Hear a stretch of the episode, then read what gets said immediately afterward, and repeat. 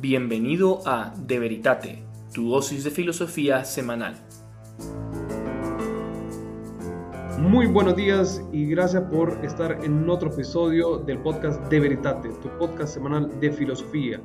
Y conmigo se encuentra Julio Alonso y su servidor Claudio Hernández. ¿Cómo estás, Julio? ¿Qué tal, Claudio? Hoy queremos hablar de el ser, o más bien de, de la doctrina del acto de ser en el pensamiento de Santo Tomás de Aquino y un poco de participación, porque esas dos cosas son como, o han empezado a ser bastante importantes dentro de pues, la literatura atomista, como así. O sea, el acto de ser no es algo de lo que encontré es, pues, que se hable mucho antes de unos ciertos escritores que, que lo pusieron en el frente. En concreto pienso en Cornelio Fabro.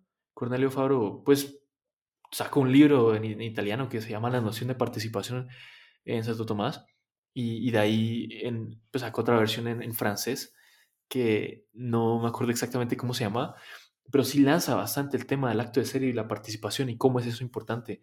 Eh, es más esencial al pensamiento metafísico de Santo Tomás. Entonces, cuando te digo, Claudio, pues ser participación, ¿a qué te suena?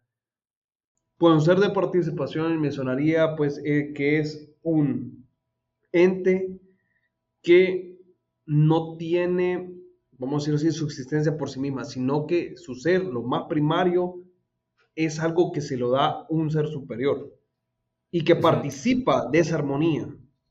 Sí, sí, es que la noción de ser, participación, es, es, es, bien interesante, es profunda, es muy, es vasta. Y, me gustaría empezar a dar unos preliminares, a definirlo un poco para que, eh, pues para que esas cosas cobren sentido, porque si no solo van a ser sonidos ininteligibles para el oyente. Entonces, ser eh, pues en español es, un verbo en infinitivo, ¿no? Y en latín es ese. O sea, estoy hablando de ser, no como el, el, el ente o la cosa que es, estoy hablando de ser como el verbo, como el acto, como el acto por el cual una cosa es. Eh, eh, pues en inglés, pues porque muchos de estos textos, textos yo los he estado leyendo en inglés, pues simplemente usan being y usan being para el ser, que, o sea, para el ente, y usan being también para el acto de ser. Entonces hay una confusión. Pero en español sí tenemos ser y ente. Y eso es pues algo bastante bueno que también está en latín, ese y ens. Entonces ahí podemos distinguir entre el acto de ser y la cosa que es, ¿verdad? Ah, bueno, la verdad no sabía que en el inglés no existe esa distinción porque se pierde una riqueza increíble, la, verdad, o sea, el poder distinguir de ambas palabras. Y la verdad que es un tema tan central en toda la misma realidad, pues. Sí, tienes razón. O sea, por eso algunos filósofos tomistas, pues, empiezan a, a simplemente decir acto de existencia para referirse al ese, porque, pues, being queda como ambiguo, pues, si estás hablando de, de la cosa que es o el acto por el cual es, ¿verdad? O, a veces simplemente hablan de existencia, existence, porque, pues, su, su being, su, su verbo de ser, pues, no, no transmite totalmente eso. Pero algunas personas, algunas personas se quejan de usar existencia porque no les parece que sea adecuado. No nos vamos a meter en eso. El caso es que, pues al final la metafísica o, la pregunta fundamental de, la metafísica y de la filosofía en general es por qué hay algo en vez de no haber nada, ¿verdad? O sea... Y la pregunta central, creo que se la hace Heidegger, se le hace la pregunta, ¿por qué el ser y no la nada? No, Hegel me parece que es. Eh, la, hace Leibniz, creo que Heidegger también la, la hará después, no estoy seguro pero sí sé que, que Leibniz la, hace así de esa manera por primera vez. Eh, e, el caso es que, pues como dice Aristóteles, la filosofía nace de la fascinación, ¿no? De, ver las cosas y preguntarse por qué son. Y, pues esa puede ser la pregunta fundamental, o sea, ¿por qué el ser y no más bien la nada? Entonces, pues eh, hoy también me está escuchando Claudio, ¿sabes? Me está escuchando una clase de un profesor de mi universidad, o sea, yo estudio en Bonn, y este profesor pues es un profesor de filosofía de la Universidad de y, y pues él tiene como su, su, teoría ontológica, ¿no? Y él intenta diferenciar entre ontología y metafísica y él da su, su versión de qué es el ser y qué es la existencia. Y, para él la existencia es como una propiedad, ¿no? Algo así en las cosas. Y, y eso es algo que, que el tomista rechaza inmediatamente. O sea, la existencia no es una propiedad en las cosas. O sea, no es que Claudio tenga la propiedad de existir. Eh, para el tomista, eso es una manera completamente equivocada de ver las cosas. ¿Tendrás alguna intuición de por qué? Hombre, pues es que no es lo mismo, o sea, comparar un poco el caminar que al, hecho de, ser. O sea, no es algo, que diría como que es algo particular mío, sino como que es algo que se, que se me da. Yo, yo me iría más porque es más fundamental, ¿verdad? O sea, el caminar presupone el existir. Entonces, el que una cosa tenga propiedades, como ser blanco, o yo qué sé, o ser cuadrado, presupone que existe.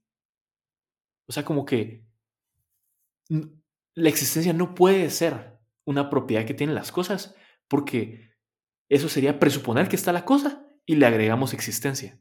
Pero eso está completamente mal, porque la cosa no existe, no es sin el acto de existencia, sin el S, sin el acto de ser.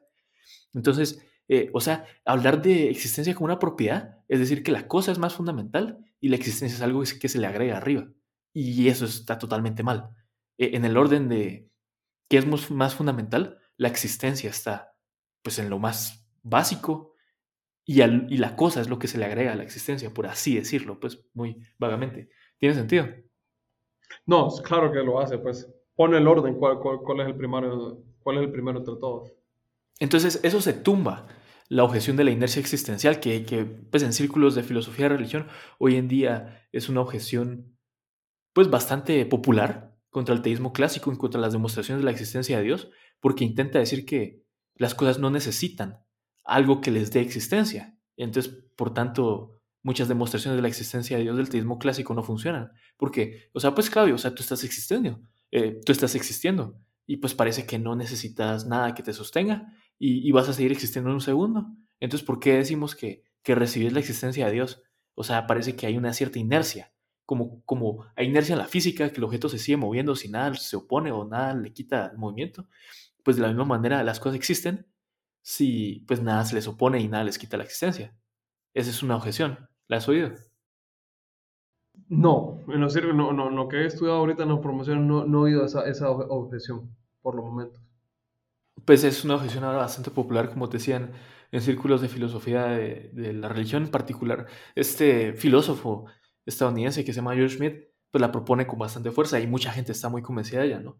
Pero, o sea, si tenés esta noción metafísica tomista de existencia, o pues de ese acto de ser, eh, se cae eso porque, o sea, la existencia no es una propiedad. O sea, porque cuando hablamos de inercia, eh, o pues hablamos de, de propiedades que tienen las cosas, pues pero existencia no puede ser una propiedad porque es algo muchísimo más fundamental. Y, bueno, no vamos a entrar exactamente en cómo son esas demostraciones de la existencia de Dios y si funcionan o, si funcionan o no. Ahí tenemos un episodio en el que hablamos del, del argumento del de ente esencia. Los, los referimos a ese, porque en mi opinión, pues es la, la, demostración más poderosa de la existencia de Dios. O sea, que Santo Tomás propone un tratado que escribió al principio de su carrera, eh, cuando estaba en París pues acá nos, nos desviamos un poco, ¿no? Entonces a mí me gustaría hablar pues de las distintas escuelas de pensamiento dentro del tomismo.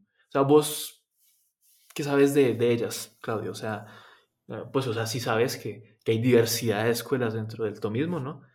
Que, como con cuál estás familiarizado. sé que existe el tomismo existencial, esa es una de ellas. Después prácticamente no sé qué otras escuelas tomistas pudieran haber. Exactamente. Ah, bueno, hay otra escuela que creo que es el tomismo eh, esencial, es de esencialista, me parece, el que se aleja un poco de la parte existencial. También el tomismo neoplatónico, escuchado de él. Hmm. Sí, o sea, hay muchos sabores de tomismo, ¿no? Podríamos decir. Pero acá me estoy guiando por, por un artículo que subió Edward Facer a su blog, lo vamos a, a linkear en la descripción, y él pues describe como la, la tradición tomista, ¿no?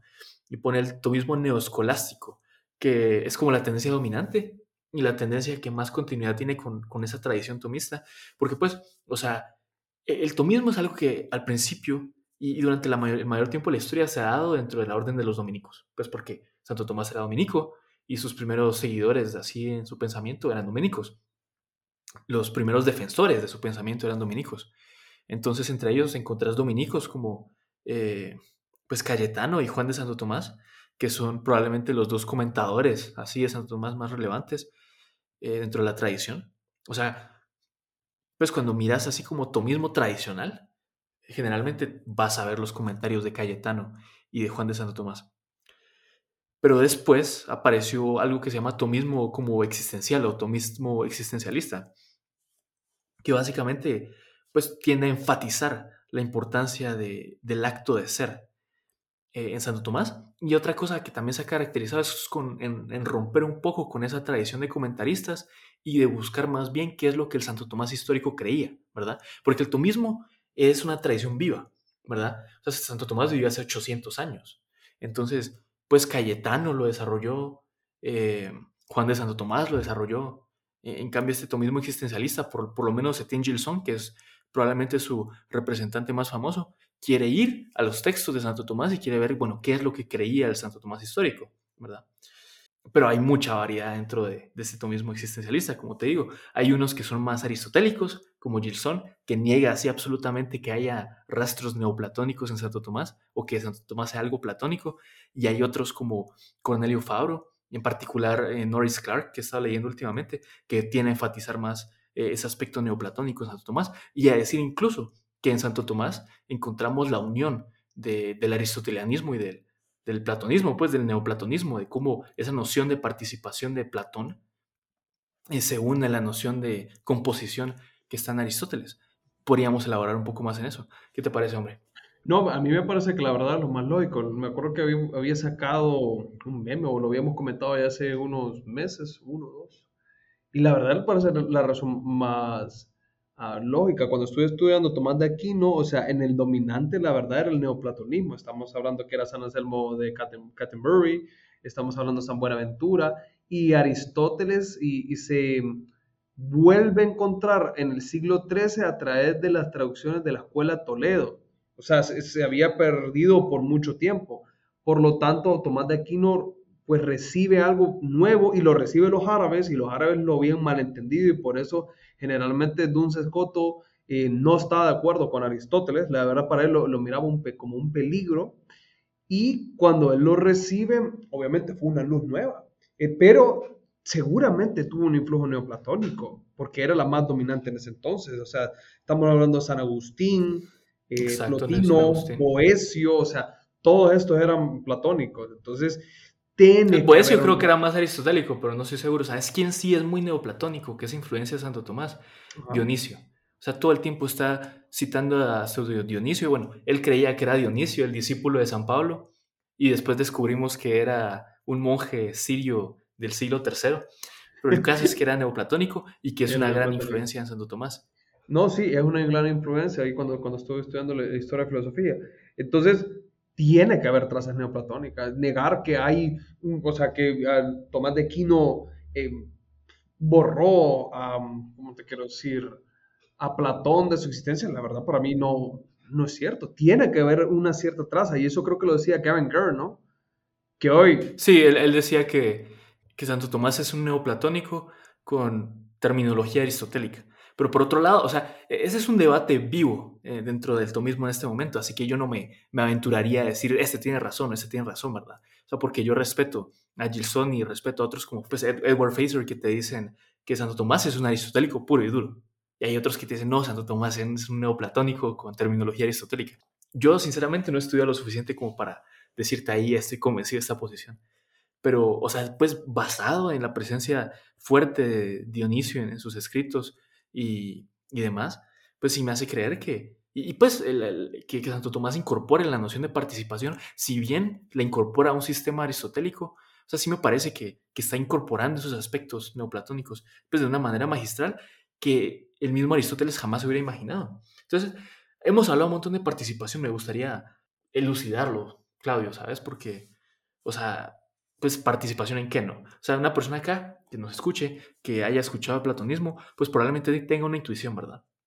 O sea, para Platón, lo que existen realmente son las ideas, pues las ideas de las cosas, ¿no? La idea de la belleza, la idea de la justicia, la idea de humanidad. Entonces, en la medida en la que yo soy hombre, pues es porque yo participo de esa idea de humanidad y, pues la verdad no soy más que una simple sombra, ¿no? De, de esa idea o lo que sea. Eso es porque lo que realmente existe, lo que realmente tiene ser, es la idea. Nosotros somos una especie de graduación o de una especie de reflejo, tenemos menos realidad, ¿verdad? Que la idea. Eso es para Platón. Eh, Aristóteles famosamente rechaza la noción de ideas separadas. O sea, no, es como que las ideas o las formas existen de manera subsistente, sino que las formas existen en nosotros. O sea, la forma de humanidad, aquello por lo cual eh, uno es hombre, pues existe en mí y por eso es que yo soy hombre, ¿verdad? O sea, está unido a mi materia. Y, lo mismo en tu caso y lo mismo en el, caso de la persona que está escuchando esto. O sea, somos personas, somos seres humanos porque la forma de humanidad pues está unida a nosotros. Es pues nuestra alma, ¿no? Em,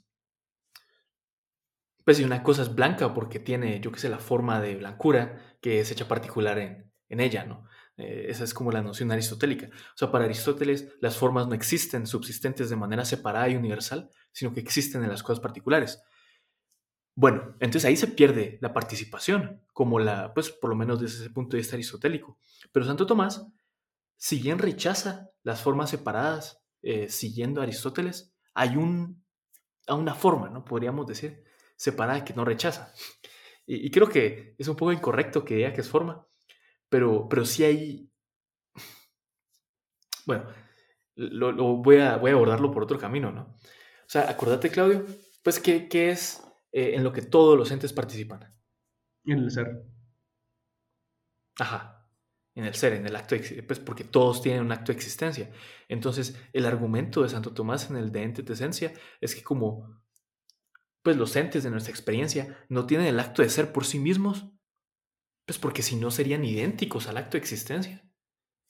Lo cual evidentemente no es. O sea, yo soy distinto a mi acto de existencia. O sea, aquello por lo cual existo es distinto a lo que yo soy.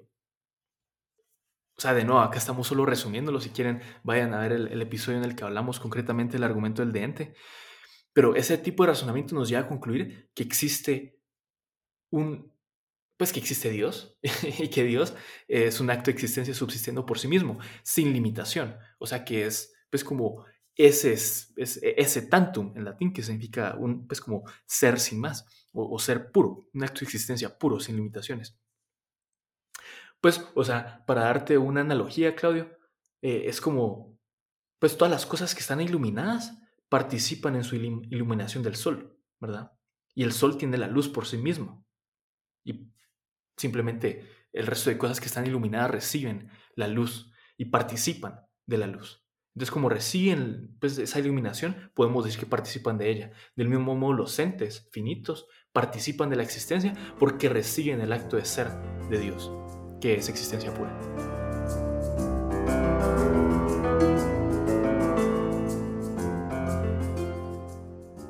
Muy bien, la verdad, como desarrollar la idea a mí me parece que es un, además de ser profunda, como, como que baja lo neurálgico, pues, porque vas distinguiendo exactamente cómo lo, pues, el mismo compuesto de la metafísica, pues. Aunque fíjate que, y era una cuestión que sí te iba a decir, para, especialmente para nuestra audiencia, o sea, como, como, como, como ayudarla a que entender exactamente por qué este gran dilema. ¿Por qué es tan importante esta obra de ente y esencia? ¿Y por qué es un descubrimiento fundamental para la, filosofía?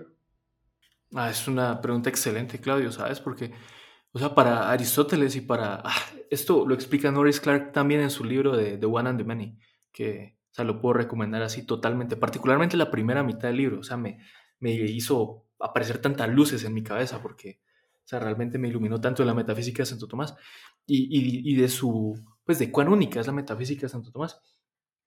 Entonces, si pensamos en Platón y Aristóteles, pues para ellos el principio formal o la actualidad o la perfección, pues más grande es, es la forma, ¿verdad? Ya, o sea, ya lo habíamos platicado creo que en el episodio pasado. O sea, la forma eh, es el principio de actualidad o la perfección más, más importante. O sea, para e, eso lleva, lleva a decir a Platón que, que, la forma del bien, ¿verdad? La idea del bien es, es, es la perfección suma, de, pues, del cual como que las demás cosas pues son, son iluminadas, ¿no? Es, el sol del cual participan eh, para su iluminación las cosas, pues asimismo las cosas para su bondad o su existencia o su ser participan de la idea del bien. Así es para Platón. Igual para Aristóteles, pues, o sea, la materia es, es como algo indeterminado, ¿verdad? Y, la forma que llega a informar la materia y le da una esencia, lo hace ser algo particular y le da una perfección actual, pues esa forma es el principio de actualidad o la perfección. Pero Santo Tomás se da cuenta que, la forma no puede ser eh, el principio de actualidad más grande. ¿Por qué? Porque, pues para Santo Tomás, que es cristiano y cree en la revelación bíblica, cree que hay ángeles y cree que esos ángeles son inmateriales. Pero esos ángeles no son Dios. Entonces, no pueden ser actualidad pura. O sea, tienen que tener algún principio de potencialidad. pero son inmateriales, ¿verdad? Entonces, la, forma no puede ser el, principio máximo de, de, actualidad, porque si no, entonces los ángeles que son formas puras serían acto puro y serían Dios, y eso no es algo que vamos a sostener. Entonces, motivado por la revelación, eso lleva a Santo Tomás a darse cuenta que hay una actualidad que es más fundamental, que es el ese, o el acto de ser, ¿verdad? Entonces, porque los ángeles, pues no necesariamente son, sino que reciben su existencia de Dios. Entonces, pues su, su forma, como son forma pura, eh, está en potencia con respecto a Dios de, quien reciben el acto de existencia. Entonces ese es básicamente su, descubrimiento del acto de ser como, como principio de, pues, de actualidad fundamental. Nosotros pues podemos llegar al mismo descubrimiento sin partir de la revelación bíblica, obviamente, al darnos cuenta pues de que, de que tú sos y de que yo soy, pero que somos seres humanos y que ser, ser seres humanos es nuestra esencia, pero nuestra esencia pues no necesita que existamos. O sea, tú podrías no haber existido, yo podría no haber existido, toda la raza humana podría existirse. O sea, no hay nada en nuestra esencia que necesite que existamos. Por tanto, aquello, pues nuestro acto de existencia es distinto a nuestra esencia, ¿verdad? Entonces nos damos cuenta, pues que ese principio por el cual existimos, pues es, es distinto.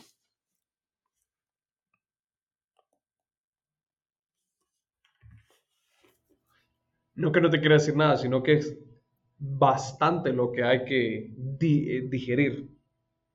Sí. Ahora, hay, que masticarlo, ¿verdad? O sea, esto realmente eh, es bastante rico, pues.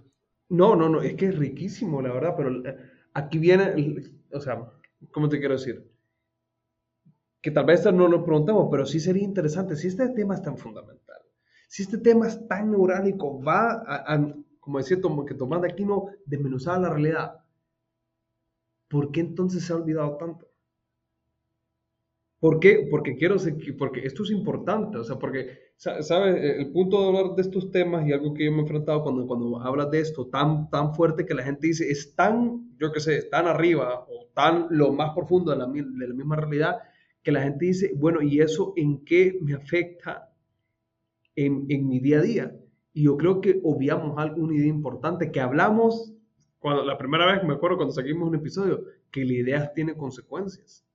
Que si yo no puedo conocer la realidad como es, me va a llevar a tomar decisiones que van a, que van a ser difíciles y, hasta contraproducentes en mi vida.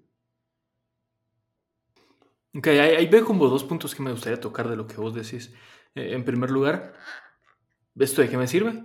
Y en segundo lugar, eh, ¿por qué se ha olvidado? Creo que va a empezar por, qué me ayuda, pues? ¿En qué me ayuda que yo sea más hombre o más mujer con saber esto? Eso es un tema muy fundamental. Creo que va a empezar por el segundo, ¿sabes?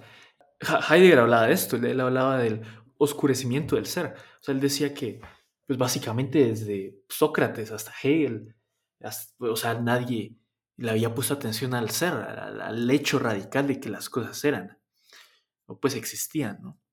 Y, pues es el punto que hace Norris Clark. Es, pues, o sea, que era un sacerdote jesuita, tomista. E, es que, pues, Santo Tomás no lo, no lo ignoró. O sea, la, metafísica de Santo Tomás es profundamente existencialista en ese sentido de que le pone atención al, hecho de que las cosas son. Y, no es solo, no solo como un detalle, pues, sino como que es el fundamento de su metafísica, el acto de ser porque Dios es un acto de ser puro. O sea, lo dice muchas veces Santo Tomás en la Suma Teológica, que Dios es ipsum esse subsisten, eh, que significa el mismo ser subsistente. O sea, es como un acto puro de existencia subsistiendo en sí mismo.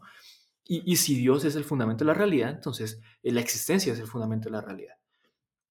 Ok, eh, entonces sí, o sea, como que se, se olvidó, pero, pero estuvo en Santo Tomás, pues, o sea, él, él lo notó y, ha estado vivo en la tradición tomista más o menos, pues por distintos momentos. Y yo creo que es bien interesante, ¿verdad? Porque, o sea, para Santo Tomás, el ese o la existencia es, el, es la actualidad de todas las actualidades y la perfección de todas las perfecciones. Entonces, y esto nos lleva a lo que vos preguntás, ¿esto a, esto a qué me sirve? ¿Esto para qué me sirve? Y, ¿Cómo me ayuda a ser lo que yo estoy destinado a ser? Y eso es bien importante. Entonces yo te respondería de dos maneras. Pues la primera es porque te lleva a, una contemplación y a un agradecimiento a tu creador. ¿Por qué? Pues porque ¿qué es amar? Amar es querer el bien para otra persona, es querer el bien para otro, ¿no? O simplemente querer el bien para alguien. Y cuando Dios crea, Dios dona el ser, Dios da el ser. Dios lo da de una manera gratuita y en particular Dios lo da de una manera completamente inmerecida en el sentido en el que antes de que vos existieras, vos no podrías haber merecido existir. Entonces el hecho de que Dios te dé existencia es completamente gratuito, completamente incondicional y completamente libre. O sea, e, es como pues el primer y el más fundamental pues gesto de amor de Dios es, crear. Da el ser a las criaturas sin siquiera lo merezcan. Y continúa dándolo. Entonces ya sabes que el amor de Dios es incondicional. Porque no depende pues de la criatura porque no existía, ¿verdad? O sea, sin, Dios la criatura no existe. ¿Y, cómo me lleva a mí a ser la persona que estoy destinado a ser? Pues no puedes ser la persona que estás destinado a ser si no existís antes. Eh, los escolásticos decían agere sequitur esse, que significa el actuar sigue pues, la existencia. O sea, como que toda tu operación, tu pensar, tu conocer, eh, tu amar, es, es, una especie de derivación de tu acto de ser. Pues porque fluye de tu acto de ser. Es una actualidad que viene de tu acto de ser, que es la, pues, la actualidad más, más fundamental que tenés. Eh, entonces, en cierta manera, pues nuestra perfección o nuestro destino, o yo qué sé, o sea, a lo que estamos destinados, en lo cual vamos a encontrar nuestra perfección, pues es, es, como la plenitud de ese acto de ser, o en cierta manera, pues llevarlo a su máxima expresión. O sea, si Dios te dio el acto de ser a vos, y, vos estás en vía porque vos todavía no estás perfecto, vos todavía no estás perfeccionado, no has, llegado a tu final, pues es para que a lo largo de tu vida e, ese acto de ser, en cierta manera, pues llegue a dar la expresión que, estaba destinado a dar. Y es un mensaje bien esperanzador, porque quieras o no, uno entra como que yo puedo, estoy destinado a más. Entonces, para resumir, pues hablamos de, del, del S, del acto de ser, de aquello por lo cual una cosa existe, que está activamente presente, es real. O sea, sí, eh, pues sabemos por el argumento que dimos, o pues por el argumento del de esencia, que las cosas no tienen el S por sí mismas, sino que la reciben de una fuente que tiene S por sí mismo, o más bien que es el mismo ser subsistente.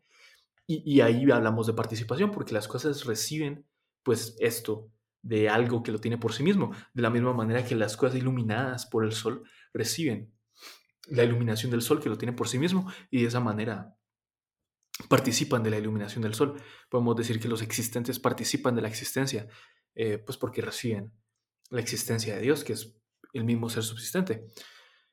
Y, ¿sabes con qué me gustaría terminar, verdad? Porque una, algunas personas, pues, o sea, ese tomismo existencialista eh, a veces asocia con pensadores que, que tienen, pues por lo menos dentro de círculos católicos tradicionalistas, una cierta fama de modernistas o yo qué sé, ¿verdad? O sea, pues por ejemplo Jacques Maritain o Jacques Maritain, que lamentablemente tiene una fama así. Eh, no he leído lo suficiente a Maritain en sus posturas políticas como para saber eso, pero sí lo he leído en metafísica y, me parece que está bastante bien. Entonces, e, en particular, también porque la iglesia en, en una encíclica que sacó Pío XII, creo, que se llama Humane Generis, eh, condena el existencialismo lo condena como un error. Entonces, bueno, ahora uno diría, bueno, entonces, ¿qué les pasa a estos que están eh, hablando de un tomismo existencialista? Y entonces yo me puse ahí a ver Humane Generis y, y la manera en la que la iglesia pues, eh, condena el existencialismo es el, pues es el existencialismo como el de Sartre, que pone tanta primacía en la existencia que niega la realidad de una esencia. Y, pues básicamente es decir que las cosas no tienen una estructura inteligible e inmutable por la cual podamos conocerlas. Y eso no es lo que está diciendo Santo Tomás, ni, pues, ni los tomistas existencialistas como, pues no sé, no sé si podrías meter a Maritain ahí, pero... Entonces quiero, pues quiero acá citar a Maritain, que, en su libro eh, Existencia y los existentes dice lo siguiente. Dice, pues debe decirse que hay dos maneras fundamentalmente distintas de interpretar la palabra existencialismo. La primera es afirmar la primacía de la existencia, pero como implicando y preservando las esencias o naturalezas, y así manifestando la suprema victoria del intelecto y la inteligibilidad, porque pues recuerden que cuando entendemos una piedra es porque captamos la esencia de piedra y cuando entendemos un árbol es porque captamos la esencia de árbol. O sea, la realidad es inteligible porque hay esencias que son intrínsecas a las cosas que podemos entender con nuestros intelectos. Eh, esto es lo que yo llamo y considero auténtico existencialismo, que es pues el que Maritain dice que Santo Tomás era un existencialista. Eh, la otra manera es también afirmar la primacía de la existencia, pero destruyendo o aboliendo las esencias o naturalezas y manifestando la suprema derrota del intelecto y la inteligibilidad. O sea, para pensadores como Sartre, sí, la existencia es, primera, pero no hay esencias, no hay esencias inmutables. O sea, para, para Sartre como que el hombre se está desarrollando y llega a ser algo. O sea, no es como que sea un hombre, ¿verdad? No es como que tenga una esencia de hombre fija y, inmutable que determine lo que es, ¿verdad? O sea, como que yo quiero ser lo que yo quiero ser, ¿verdad? Y, y, puedo, no sé, cómo modificar mi identidad por impulsos arbitrarios de mi voluntad. Eso sería para Sartre, ¿verdad? Y eso es lo que condena a la iglesia. Yo solo quería aclarar eso.